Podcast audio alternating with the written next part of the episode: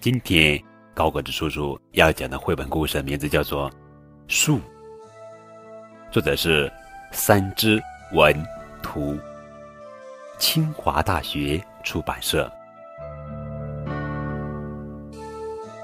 早春的风吹向大地，一粒种子从冬梦里醒来，呼吸夹带着露水的香气。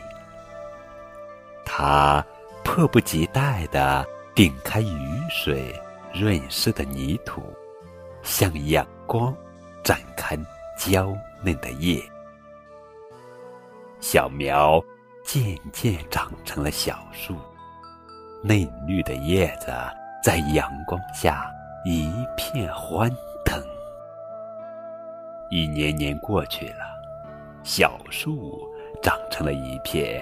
枝叶覆盖的天堂，动物们便在林荫下享受夏日里的清凉。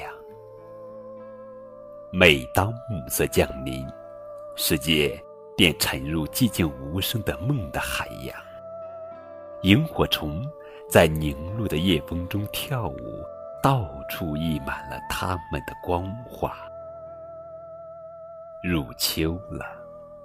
风带着落叶滑入云间，棕的、红的、黄的、灰的，像是翩翩起舞的蝴蝶。下雪了，世界一下子变成了白色的乐园，干净的，仿佛湿笔未落的纸页。后来，树老了。春天悄悄又来了，树只剩下干枯的空壳，野花像星星一样落满它的身旁，还有蘑菇和苔藓成了它的新衣。它静静地躺着，就像个玩累的孩子，依偎在大地怀里。